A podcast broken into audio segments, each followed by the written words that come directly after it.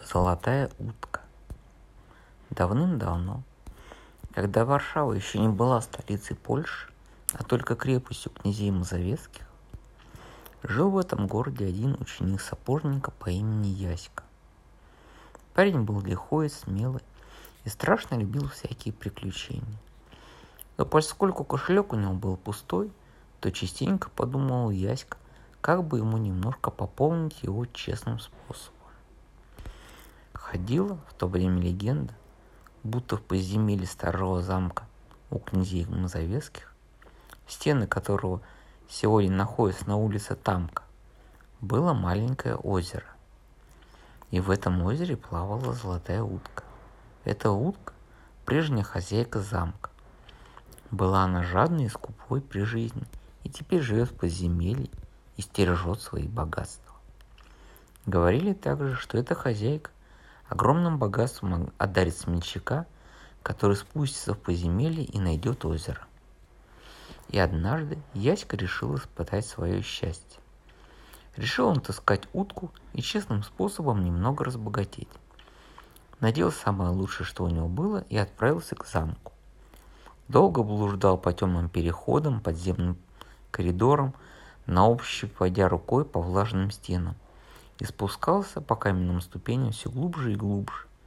Наконец он оказался в огромной пещере, освещенной каким-то дивным светом, бьющим не то с потолка, не то с каменных стен. И в этом бледном свете плескалась серебристо-темная вода озерца. Остановился Яська у самой воды и подумал, а правду ли люди говорили, что есть подземное озеро – только где же здесь эту утку искать? Пока он думал об этом, из воды вынырнула утка с золотыми перышками, от которых в пещере стало еще светлее.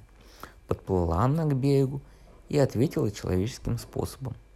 «Смелый ты, должно быть, парень, раз не побоялся прийти. Положена тебе награда.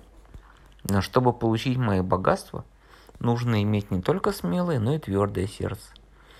Потому что тот, у кого Мягкое сердце богатство очень быстро тратит. Так вот, прежде чем я тебе открою свои сокровища, тебе придется пройти одно испытание. Вот тебе 100 долларов. Потрать их ты должен только на себя в течение одного дня. Если хоть один грош потратишь на других, не получишь ничего. Молча выслушал Яська это, нагнулся, поднял тяжелый кошель, который со звоном упал у его ног поклонился утке и пошел обратно.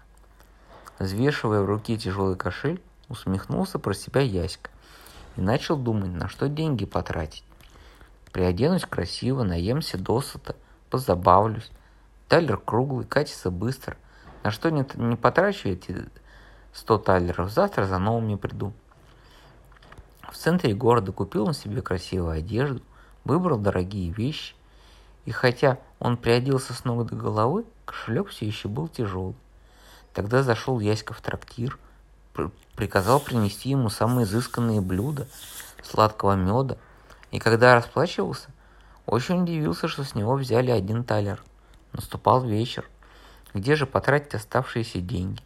Яська бродил по улицам, заходил в лавки, покупал ненужные мелочи, пришел на площадь, где стояла большая палатка, давали представление фокусники и жонглеры. Уселся Яська на почетном месте, дорого его оплатив, до слез смеялся, а когда вышел, вспомнил о своих хлопотках. В кошельке оставалось 10 талеров. На что их потратить? Стоялся Яська, задумавшись. Вдруг подошел к нему седой сгормленный старичок, просящий милостью. И говорит, помоги старику красивый, панич. Доброе сердце было у Яська чуткая к людской беде, и не задумываясь, положил на золотой далер вытянутую ладонь. Вдруг как треснет около него молния. Услышал Яська за собой голос утки, но не сладкий, как в подземелье, а суровый и гневный. Не сдержал уговора, сжалился над убогим. Да, чувствительное у тебя сердце, чтобы унаследовать мои сокровища. Не пытайся даже спускаться в подземелье, потому что смерть тебя там встретит. Оглянулся Яська, никого не увидел. Обернулся, исчез седой старичок. Наверное, незаметно ушел, пока Яська слушал голос утки. Пожал Яська плечами и сказал, да не нужно мне таких богатств, которые я не смогу употребить для добра других. Повеселев, пошел домой. Красивую одежду спрятал в сундук, на утро оделся в старое и жил с тех пор Яська как прежде. Но поскольку паренек был добрый, до работы охочий, везло ему в жизни не меньше. Вскоре Яська стал подмастерьем, открыл свою мастерскую и никогда не жалел об утраченных сокровищах. «Дороже золота для меня людское уважение», — говорил Яська, привычно удаля... ударяя молотом по колодке. «И приятнее мне тот грош, что я заработаю собственным трудом, а не те, что в подземных сокровищницах».